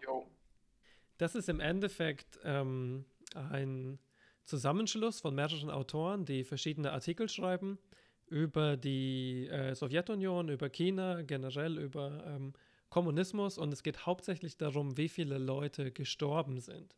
Das Buch macht den ähm, Claim, der oft zitiert wird, dass insgesamt 100 Millionen Menschen gestorben sind. Und nur wenige Wochen nach Veröffentlichung haben die eigenen Autoren des Buches sich gegen das Intro gestellt, was sie vorher nicht lesen konnten, und sich quasi selber von dem Buch abgewandt.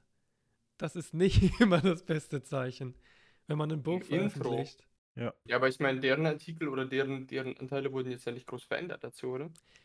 Es ist quasi folgendermaßen. Der Herausgeber von diesem Buch wollte unbedingt auf diese Zahl 100 Millionen Opfer kommen Mhm. und hat ein ähm, ziemlich pathetisches Intro für das Buch geschrieben, wo er auf diese Zahl gepocht hat quasi. Und die Wissenschaftler, die mitgearbeitet haben, die die einzelnen Artikel geschrieben haben, haben sich dann im Endeffekt missbraucht gefühlt, haben gemeint, er hat ähm, das, was wir gesagt haben, ziemlich hart generalisiert und mehr oder weniger in seine eigene Agenda gerückt und wir wussten davon nichts. An dem Buch hat übrigens auch, das finde ich extrem spannend, Joachim Gauck mitgewirkt. Es gibt äh, sehr viele gute Kritiken von dem Buch. Das ist zu weit vom Thema heute weg. Darauf wollen wir uns nicht wirklich konzentrieren. Es soll gehen um Nicolas Wert, der ja an diesem Buch mitgearbeitet hat. Und sein Hauptwerk, das heißt Cannibal Island. Und Cannibal Island ist in der Tat auch das Buch, was in mehr als der Hälfte aller Wikipedia-Zitate als Quelle angegeben wird. Ich habe es natürlich nicht geschafft, mir ganz ähm, Cannibal Island durchzulesen, aber ich habe einige Reviews gelesen und ich habe einige Kritiken des Buchs gelesen.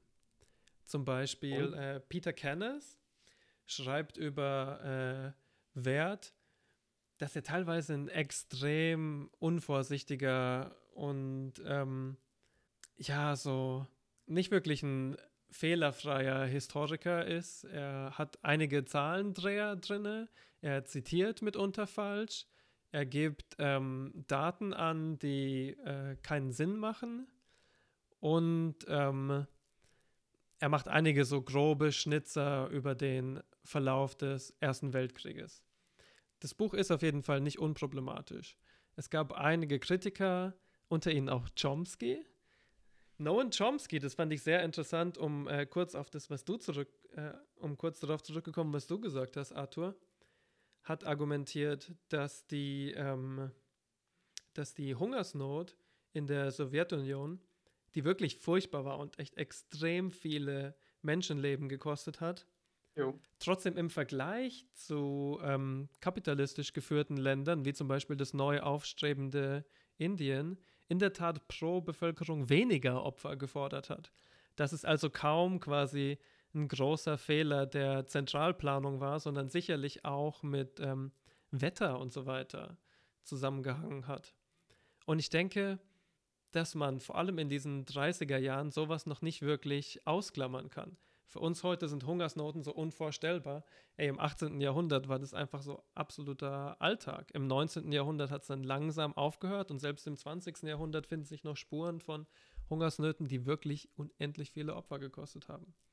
Und ich Ja. denke, dass der sowjetische Staat da schon versagt hat und dass nicht nur die Planung, sondern vor allem die Logistik des Essens komplett abgefuckt war und dass da sehr, sehr viele Fehler gemacht wurden. Ich glaube auch einfach die Raten der Abgabe waren, waren, also es war alles viel zu knapp bemessen, auch pro Bürger, wie viel da sein muss. Ähm, ich, ich meine sogar, man hat Korn verkauft weiterhin, obwohl die eigenen Leute verreckt sind Mhm. an Hunger. Und natürlich muss man auch sagen, dass es äh, nicht nur irgendwie Fehler waren, sondern dass schon auch bewusst manchen Leuten Essen zugesteuert wurde und anderen Leuten nicht. Ob man da Ja. jetzt von einem Genozid spricht oder von irgendwie ähm, einige Leute sterben lassen und andere bevorzugen, kann ich beides, Ja, oder- kann oder ich beides gut für den- verstehen. Für den besser zahlenden, für den besseren Vorteil an diejenigen Personen weitergegeben. Who knows? Aber auf jeden Fall der Punkt ist, dass es quasi nicht nur der Fehler der Planungsregierung war, sondern dass in kapitalistischen Ländern diese Hungerkatastrophen ebenso hart eingeschlagen haben, vor allem in den quasi aufstrebenden Wirtschaften, wie es Russland auch eine war. Ich muss sagen, um auf Cannibal Island zurückzukommen, irgendwie das Buch bei aller Kritik irgendwie an der Person, äh, Nicola Wert, sicherlich nicht der objektivste Historiker. Das Buch Cannibal Island kann ich nicht wirklich sagen, dass es ähm, schlecht ist oder ahistorisch oder alles grob missrepräsentiert. Ich habe ähm, nämlich eine andere Quelle gefunden, Oleg äh, Klevniuk. Und das ist der Mann, der auch mit dem Brief von äh, Velichko zitiert. Mhm. Und der kommt auch auf der Wikipedia-Seite vor und ist, finde ich, vielleicht das wichtigste Dokument auf der ganzen Wiki-Seite. Also zumindest das würde ich sagen, ähm, der ist definitiv ein vertrauenswürdiger Historiker und ein absoluter Archivnerd und der macht es seit 20 Jahren und ich glaube, der macht, der macht es seit mehr als 20 Jahren und der macht seine Arbeit auf jeden Fall sehr gut. Ich denke auch bei den, in den Briefen zu, die zu Velichko gelangen sollten, beziehungsweise von Velichko letzten Endes auch zur Kommunistischen Partei ganz äh, in Moskau, wirst du, wirst du Dinge nicht finden, wie diese ganzen Gruselgeschichten, die erzählt werden. Also ich, ich erinnere mich irgendwie in dem Roman stand irgendwie der eine Wache hatte sich in eine Gefangene verliebt und am nächsten Tag wollte er sie besuchen und wollte sie sogar irgendwie von der Insel schaffen und äh, sie wurde über Nacht scheinbar an den Baum gebunden, ihr wurden beide Brüste, die äh, Waden, alles Mögliche abgeschnitten, um sie dann anschließend zu kochen und die hing an diesem Baum, das ausgebrotet. Also ich meine, so ein krasser Scheiß wird in diesen Briefen natürlich nicht stehen. Ich meine, es geht irgendwie an eine, an eine, an eine Regierung so oder an eine Mhm. Person, aber ich denke zumindest, was Zahlen angeht, was die Schwierigkeiten der Logistik angeht und auch was die ähm, bestätigten Tode angeht, kann man schon sagen, ey, da wurde, da wurde eine richtig üble Scheiße gemacht. Und die Zahlen decken sich auf jeden Fall auch. Die Zahlen von Cannibal Island decken sich einigermaßen von den Zahlen mit äh, Oleg. So, insgesamt muss ich sagen, dass der Wiki-Artikel viel zu wenig Quellen hat, aber dass ich jetzt die meisten Quellen eigentlich nicht hart kritisieren kann. Natürlich ist hier ähm, Nicola Wert nicht der objektivste Historiker, aber es gibt einige gute Quellen definitiv dabei. Ja. Ich habe auf jeden Fall ein super lustiges Titbit entdeckt, was ich mit euch teilen muss. Ich kann gar nicht anders. Und zwar ist eine auch noch prominent äh, zitierte Historikerin in Anführungsstrichen in dem Wikipedia-Artikel namens Anne Applebaum. Wunderschöner Name übrigens, Anne, falls du uns zuhörst. Anne Applebaum ist ein Hammername, da kann ich wirklich nicht gegen Mhm. argumentieren. Und ähm, sie ist äh, eigentlich studierte Historikerin. Ihre Bücher werden so zitiert, als wären es wissenschaftliche, aber eigentlich schreibt sie populärwissenschaftliche Bücher. Die werden nicht in Jour Journals oder so veröffentlicht, wie zum Beispiel der Herr Oleg. Ne, das sind Bücher für den äh, Buchmarkt. Und ihr Research wird gesponsert von ähm, den Council on Foreign Relations, also quasi der NATO-Linie. Und sie ist auf dem Board des National Endowment for Democracy, also quasi der PR-Agentur von der CIA. So viel zum Wiki und seriösen Quellen. Manchmal können die auch ganz schön daneben treten. Die Frau hat Ja. übrigens ihr ganzes Leben lang nichts anderes geschrieben als ähm, Kritik des Kommunismus und Ja, äh. Massaker. Und das perfide an der Sache ist, dass so Frauen wie Applebaum oder auch der Mann, der äh, das Black Book of Communism veröffentlicht hat, dass die quasi die ganze Zeit sagen wollen, die Sowjets waren im Endeffekt die Nazis, bloß von der anderen Seite. Und immer Ja. versuchen wollen, quasi den Holocaust und den Holodomor gleichzusetzen. Das ist im Ja. Endeffekt die politische Mission. Und das ist natürlich schon extrem Ja. abgefuckt. Also vielleicht Wikipedia, falls ihr zuhört, könnt ihr Herrn Applebaum aus der Liste eurer Quellen streichen und vielleicht meinen guten Herrn Oleg ein bisschen mehr zitieren. Der kommt nämlich nur einmal vor und der Typ ist sau smart und hat viele wichtige Sachen zu sagen. Äh, ich möchte kurz dazu sagen, äh, dass diese Insel nicht der einzige Fall ist, ähm, wo man nachweislich bei dieser extremen Hungersnot in der ganzen UdSSR festgestellt hat, dass Leute Kannibalismus betrieben haben. Es gab mehrere Mhm, Fälle in der Ukraine, wo das Mhm. auch war, quasi in Dörfern, wo Leuten die Waren weggegessen wurden. Ähm, es war halt nie so explizit, dass es so viele, äh, ich nenne es jetzt mal, Mythen und Legenden gibt, weil es äh, schlecht dokumentiert ist.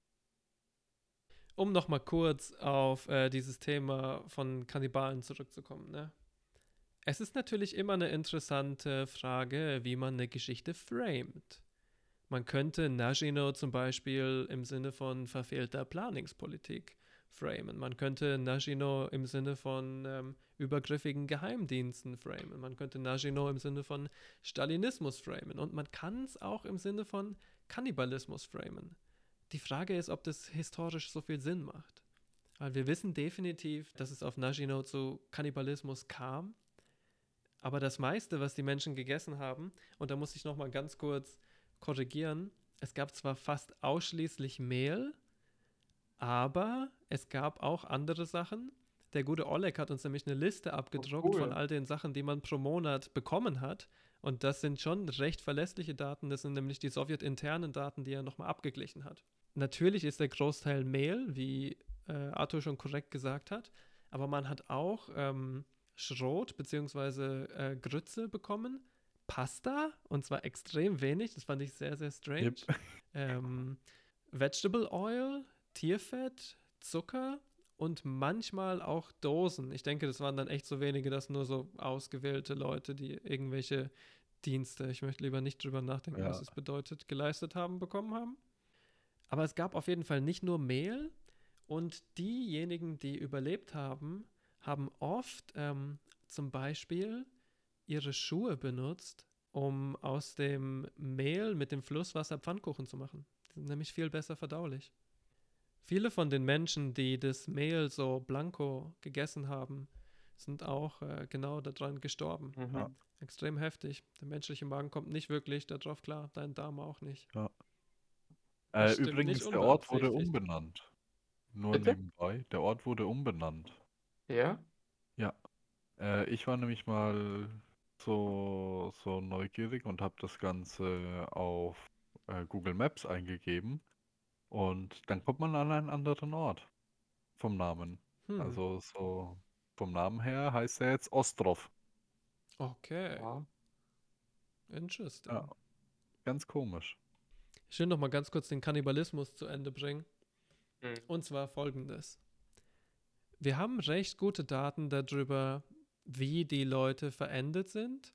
Und diejenigen, die überlebt haben, haben hauptsächlich Mehl gegessen, etwas von den anderen Sachen, die sie bekommen haben, aber daneben natürlich ähm, Rinde, Moos, Pilze, Wurzeln, alles Mögliche, was sie gefunden haben. Und sicherlich ab und zu auch menschliches Fleisch. Aber wo sollen sie Rinder gefunden haben, Mann? Wenn das eine sumpfige Insel ist, die so klein ist auf einem Da waren Fluss. Bäume. Da waren, waren auf jeden Bäume. Rinde, Entschuldigung, ich habe Rinder verstanden. Okay, das hätte es schon definitiv einfacher gemacht. ja, definitiv. Auf jeden Fall sind, äh, wie wir vorhin schon angedeutet haben, die meisten Menschen an äh, Hunger, Krankheit, Schwäche, sicherlich auch ähm, Exhaustion gestorben. Viele wurden ähm, umgebracht. Sicherlich wurden definitiv auch ein großer Teil der Anwesenden äh, krank und haben das nicht überlebt. Aber wirklich, um sie aufzuessen, wurden schon absolut die wenigsten umgebracht. Nee. Das waren eher Dispute und so wie Oleg das beschreibt, das ist furchtbar interessant, haben sich quasi innerhalb von kürzester Zeit rivalisierende Gangs gebildet, Ja. die dann so richtige Schlachten abgeliefert haben. Und das hat wahrscheinlich ähm, auch einen großen Teil der Opfer gefordert. Ja. Kannibalismus ist ein Fakt, brauchen wir nicht drüber diskutieren, aber es ist überhaupt nicht der wichtigste Teil der Story irgendwie. Es ist ein Nebenelement, was sich halt daraus erklärt, dass es so wenig Essen gibt. Es ist Ja. ein guter Aufmacher, Genau. um das Ding äh, groß zu machen. Auf jeden Fall. Und natürlich ist auch irgendwie noch was anderes dabei, nämlich wie kannst du jemanden als unzivilisiert und degeneriert darstellen, wenn nicht durch sowas irgendwie? Wie kannst du jemanden als quasi den ultimativen Bösewicht darstellen, wenn nicht durch sowas? Und dabei war der Kannibalismus an sich schon nicht die größte Tragödie hier, ne? Im Gegenteil. Mein großes Problem ist, dass äh, die ganzen Geschichten, die äh, darum gehen, oh Gott, wie schlimm, da haben sich Leute gegenseitig aufgegessen, beziehen sich immer auf diese Eyewitness Testimony-Geschichten. Wo irgendjemand gesagt hat, im Hinterhof äh, kam dann eine Frau an und die hatte keine Waden mehr. Ich meine, diese Story kennen, haben wir bestimmt alle irgendwo gehört. Mhm. Mhm. Ähm, aber das ist halt überhaupt nicht belegt. So, das könnte jeder behauptet haben im Nachhinein. Ich will jetzt nicht irgendwie sagen, dass das nicht passiert ist. Aber so, ja, das sind halt so Volksmythen, die existieren und darauf baut sich das Ganze auf. Sicherlich, ja. Und dann geht es nur um die Kannibalismusinsel, anstatt äh, irgendwie zu sagen, dass hier gezeigt wurde, wie dramatisch politische Folgen ganz schnell enden können. Mhm. So wie ich das verstanden habe aus den äh, Berichten und allem, war das größte Problem, ehrlich gesagt, dass da eben diese Kleinkriminellen mit dabei waren, teilweise auch noch ganze Gruppen von Kleinkriminellen, die überhaupt Ja. nicht aufgetrennt wurden. Und äh, dass Einzelpersonen halt dann die Kontrolle über die Lebensmittelverteilung hatten und dass dadurch wirklich so eine Art ja, Kriegssituation zwischen rivalisierenden Gangs entstanden ist. Du hast ja auch gemeint, dass diese Ärzte dorthin gekommen sind. Mhm. Äh, und die hatten Angst, die Insel zu betreten, weil sie angegriffen wurden von diesen Gangs. Yeah. Obwohl sie gesagt haben, ey, wir sind Ärzte, wir wollen euch nur helfen. So, die wurden angegriffen. Mhm. Ich glaube, um das Ganze ein bisschen in ähm, Perspektive zu rücken und um vielleicht ähm, auf das bisschen größere Bild zurückzukommen, damit wir Nashino so einordnen können.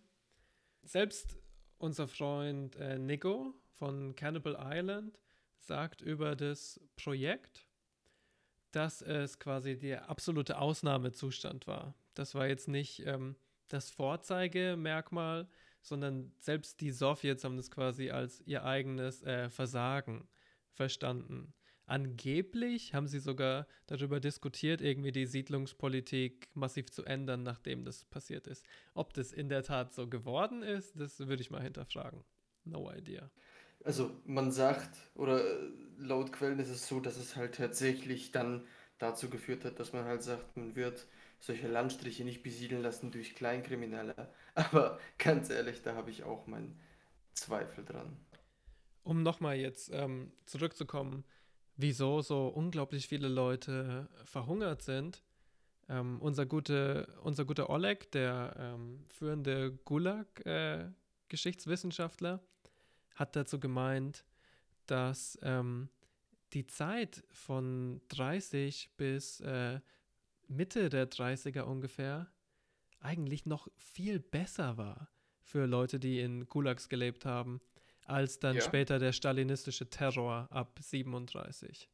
Und dass quasi die Zeit des Zweiten Weltkrieges nochmal höhere Mortalitätsraten hatte als das hier. Deswegen ist Nagino am Anfang der 30er als quasi absolute Ausnahme zu verstehen.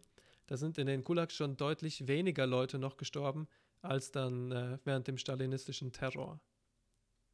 Ich meine, der Grundgedanke war ja anfangs wirklich, dass man die Arbeitskraft der Leute transformiert. Ja. Das so hat auch. Das hat auch wirklich nie geklappt. Da hat Oleg Ja. auch viel drüber geschrieben. Und zwar, dass ähm, die Arbeitskraft wirklich extrem schlecht eingesetzt wurde und fast nie zielführend war. Eigentlich die Kulaks den Zweck, den sie haben sollten, wirklich in dem Sinne nie erfüllt haben. Was das Ganze Ja. natürlich noch extrem viel trauriger und frustrierender macht irgendwie. Ich glaube, was es gemacht hat, das hat halt die Regierung öffentlich sehr repressiv gemacht und du hattest wirklich Angst, irgendwas dagegen zu unternehmen oder irgendwas auszusagen. Ja. Das ist definitiv ein Fakt.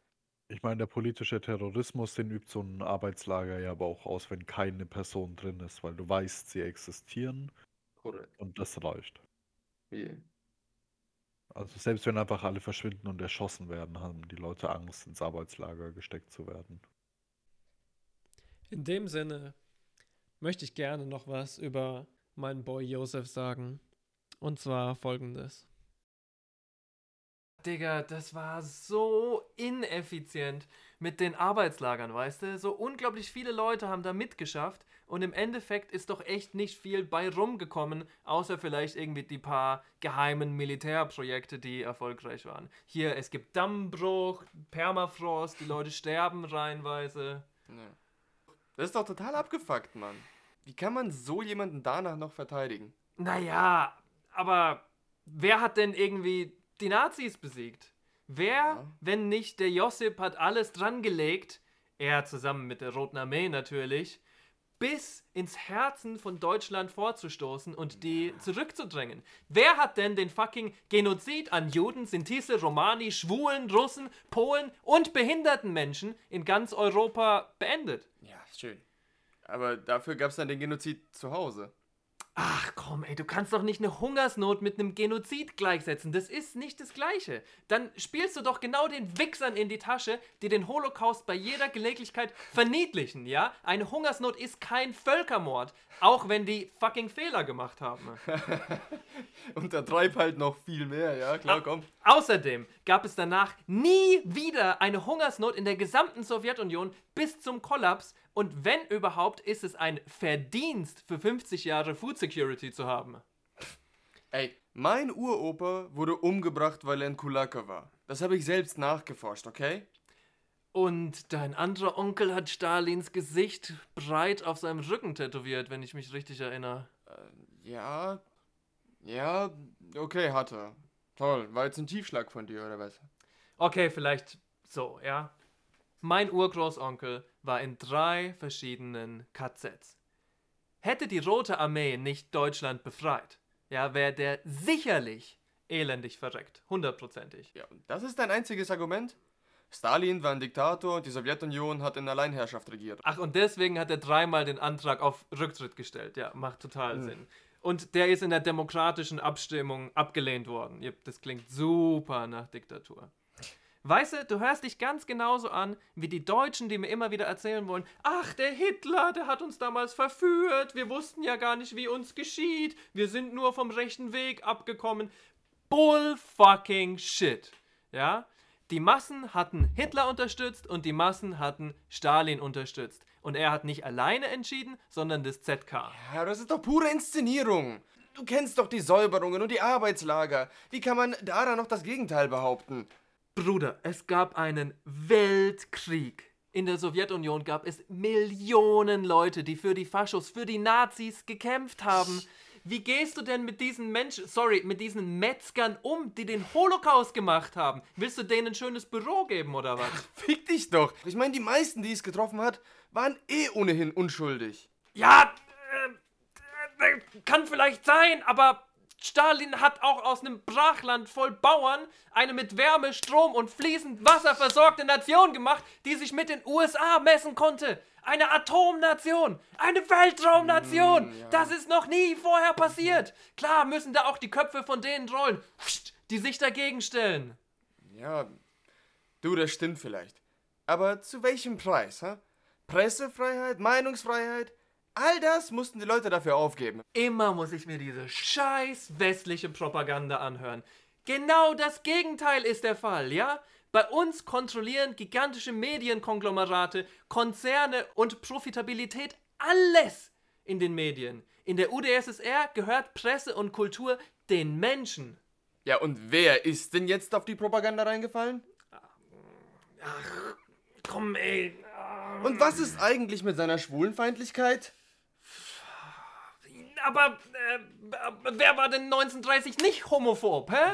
Die Briten haben Alan Turing zu Tode gefoltert, nur weil er schwul war. Josep, der hat sich wenigstens für Frauen und Minderheiten eingesetzt, ja? Die Sowjetunion hat als erste Nation Abtreibung legalisiert und kostenlos gemacht. Und das Recht auf Abtreibung hat er aber dann gleich wieder weggenommen. Ja. Sobald der Zweite Weltkrieg angefangen hat. Wow, toller Erfolg, super. ne? Ja, willst du, dass die Nazis gewinnen oder was? Hättest du das geiler gefunden? Ich brauch doch hier nicht diskutieren mit einem widerlichen Genozidleugner. Alter, nimm erstmal Khrushchevs Schwanz aus dem Mund, bevor du mit mir redest. Nimm erstmal die Finger aus Stalins Arsch, du Wichser. Ach, fuck off, ey. Yo. Yo. Jo. Was zur Hölle machen wir hier eigentlich?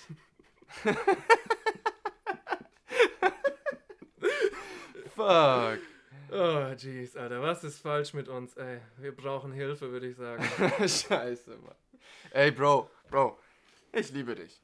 Ja? Wir sind da, mit mir sind da gerade ein bisschen die Pferde durchgegangen irgendwie. Und mit mir auch, Alter. Komm Komm mal her, du, komm Komm mal her, hier! Scheiße, Mann. I'm sorry. I'm sorry. Oh, das war ein bisschen zu viel, Alter. Weil eigentlich, ne? Eigentlich sind wir doch voll auf der gleichen Wellenlänge irgendwie. Ja. Unter, ja. unter Stalin ist so viel passiert, ja? Und viel Schlechtes. Also, das, was brauche ich das hier verneinen? Viel Scheiße ist passiert. Auf jeden. Und gleichzeitig auch viel Gutes, was ich hochhalten möchte. Ja, für mich ist er irgendwie der schwierigste, der ambivalenteste Charakter des 20. Jahrhunderts oder vielleicht der ganzen Weltgeschichte. Und außerdem, immer nur zu denken in gut und böse irgendwie, das ist doch für Dullis einfach. Das sind, Schon ziemlich schwarz-weiß, das, oder? das sind Propagandakategorien, die uns echt nicht viel weiterhelfen irgendwie. Aber vielleicht waren auch ein paar meiner Argumente scheiße. Weil, sind wir mal ganz ehrlich, Leute, der Stalin hat nicht alleine den Zweiten Weltkrieg gewonnen. Ja. Der Josef hat nicht alleine Millionen Deutsche umgebracht. Das hat er nicht geschafft. Nein, wer den Zweiten Weltkrieg gewonnen hat, das waren die tapferen Männer Und Frauen. der Roten Armee, ja? Und der Stalin, der hat auch nicht alleine regiert und alle Entscheidungen richtig getroffen, auch wenn er, um fair zu sein, der mächtigste Mann der Sowjetunion war. Ne, müssen wir jetzt nicht verneinen. Manchmal wurden seine Vorschläge auch mal abgelehnt, öffentlich zerrissen und entgegen der ganzen Klischees, mit denen wir vertraut sind, hat man ihm auch ganz selten mal widersprochen. Hm. Es gibt auch Kritiken von Stalin, die cleverer sind, die tiefer gehen aus Wololo, Superdiktator killt 100 Millionen Unschuldige. Und ich finde, wir als Linke, wir müssen die beste Kritik von Stalin haben. Hell yeah, brother. Wir müssen alle seine Fehler anprangern. Wir müssen kein Haar an ihm dran lassen. Wir sind Hater. Wir, wir müssen Hater sein, genau.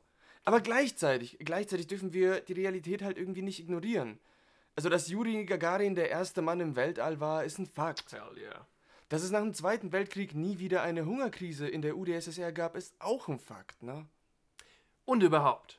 Kritik an Stalin, ja, wir kennen alle viele Kritikpunkte, aber was, wenn ich euch sage, es gibt Kritikpunkte, die habt ihr noch nicht mal gehört von anderen Leuten.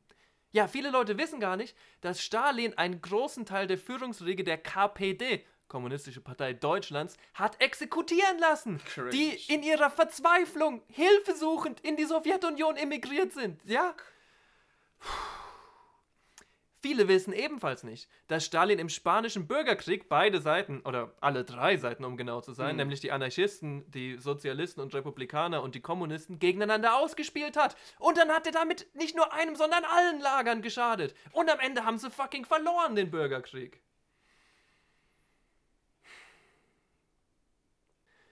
Wir müssen uns immer im Klaren darüber sein, dass das meiste, was wir jetzt bei Wikipedia oder Google oder in einem Zeitungsartikel oder so über Stalin lesen, hoffnungslos verirrte Propaganda ist. Meist auch noch von irgendwelchen widerlichen Rechten, denen du dann wieder in die Hände spielst, ne? Wie wir es jetzt schon besprochen haben, Ja. das Schwarzbuch Kommunismus, das Cannibal Island Buch, die Wikipedia-Seite zu Nagino, die irgendwie 30 Quellen von drei Autoren angibt. Ja. Besonders ironisch ist ja, dass nach Stalins Tod die Kritik aus den eigenen Reihen kam. Jupp. Sie kam genau von denen, die am besten das Maul halten sollten. Beria, bekannt als der Nummer 1 Psychopath der Sowjetunion und Stalins rechte Hand. Khrushchev und Malenkov. Khrushchev macht es sich ja zum Ziel, Stalin zu denunzieren. Und für ihn ist es nichts weiter als eine politische Taktik. Er zieht nämlich seine eigene Legitimität daraus, gegen Stalin zu sein und eine neue Richtung einzuleiten und so weiter. Und dafür nutzt er Methoden, die wir viel eher Stalin zuschreiben würden. Ne?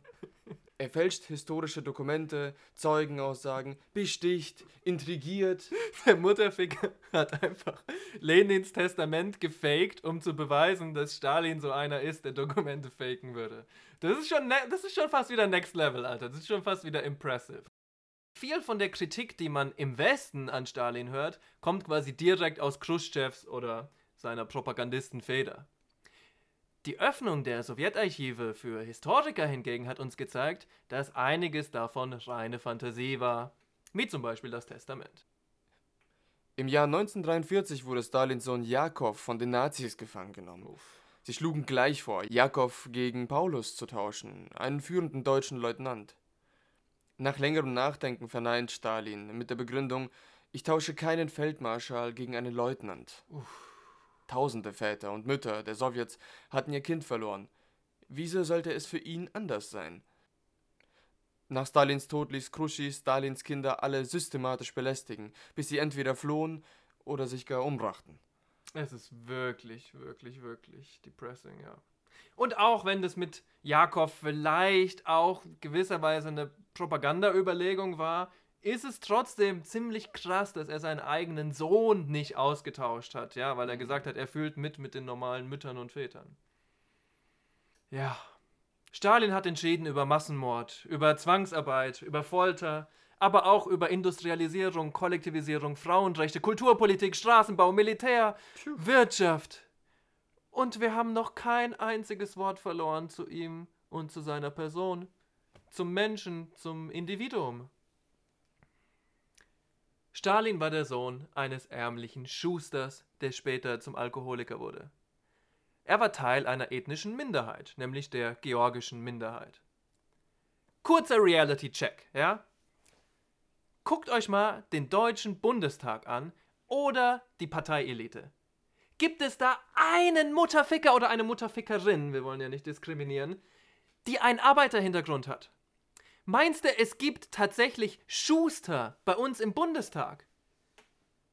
Das kannst du vergessen, ey. So ein Phänomen quasi, dass du aus einer der ärmlichsten Familien überhaupt mit wenig Bildung den Aufstieg machst zu, ich sag mal, der mächtigsten Person in einer Superpower. Das hat man sonst eigentlich nicht gesehen. Ja, Stalin, wie hat er seine Anfänge gemacht? Erstaunlicherweise hat er eine Ausbildung zum Priester gemacht. Was? denkt man jetzt auch nicht unbedingt dran, ne? Nee. Zusammen mit Lenin hat er dann, leider nicht besonders erfolgreich, muss ich hinzufügen, Banken überfallen, um sich Startkapital zu holen für sein neues Venture, was sich nennt die russische Revolution. Um genau zu sein, die bolschewistische Revolution. Was war das für ein Mensch? Stalin liebte Mitternachtssnacks.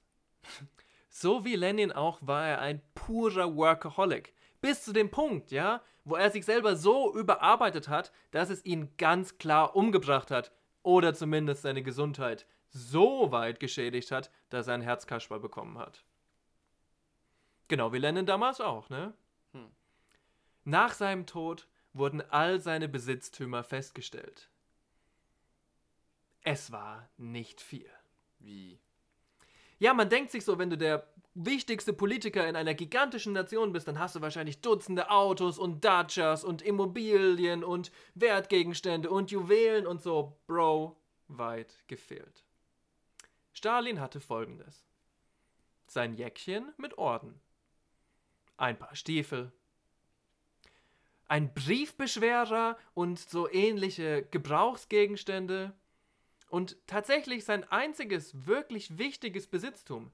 Das war seine persönliche Bibliothek, die er sich über ein menschliches Leben zusammengespart hat. Stalin war ein besessener Bücherwurm und hat tausende Werke in seiner Bibliothek angesammelt. In seine Bücher, da hat er auch immer Notizen geschrieben. So clevere Notizen wie Aha oder kein Scheiß, was für ein Arschloch. Ihm wird gerne vorgeworfen, dass er ein Soziopath ist, keine Emotionen hat, ja? Nach dem Suizid seiner Frau verfällt Stalin in eine tiefe Depression, besucht regelmäßig das Grab und spricht dort auch mit Nadja, als wäre sie noch da. Das war Josip. Stalin soll mal gesagt haben, ein einziger Tod ist eine Tragödie, eine Million Tode sind eine Statistik. Dieses Zitat ist frei erfunden. Stalin soll auch mal gesagt haben, ich weiß, dass nach meinem Tod ein Haufen Müll auf mein Grab geschmissen wird. Doch die Winde der Geschichte werden ihn wegwehen.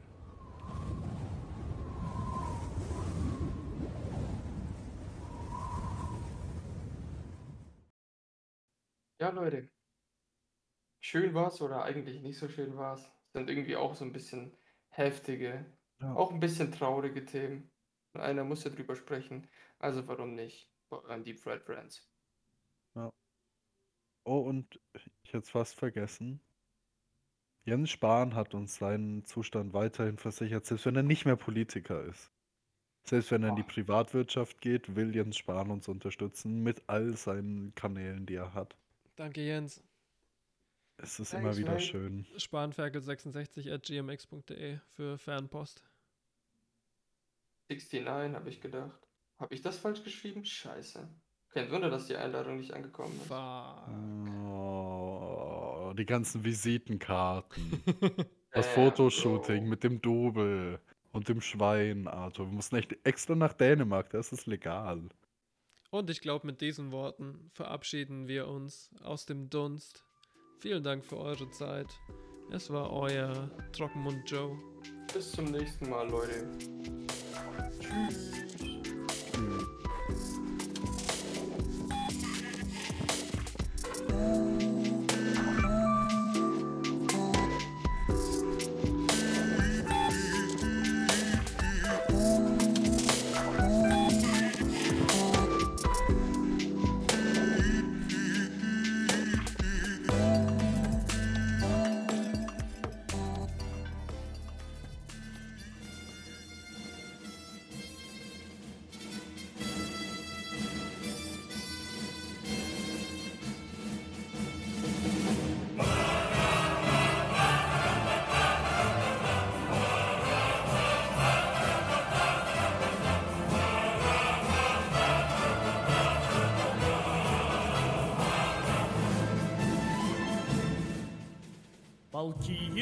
Стеной, красиво держат строй И гордо шелестят знамена.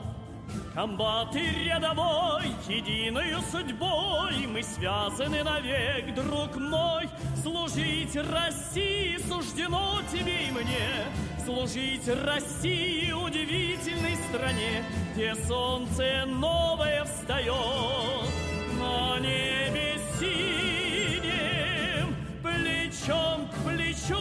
идут российские войска И пусть военная дорога нелегка Мы будем верой и правдою служить России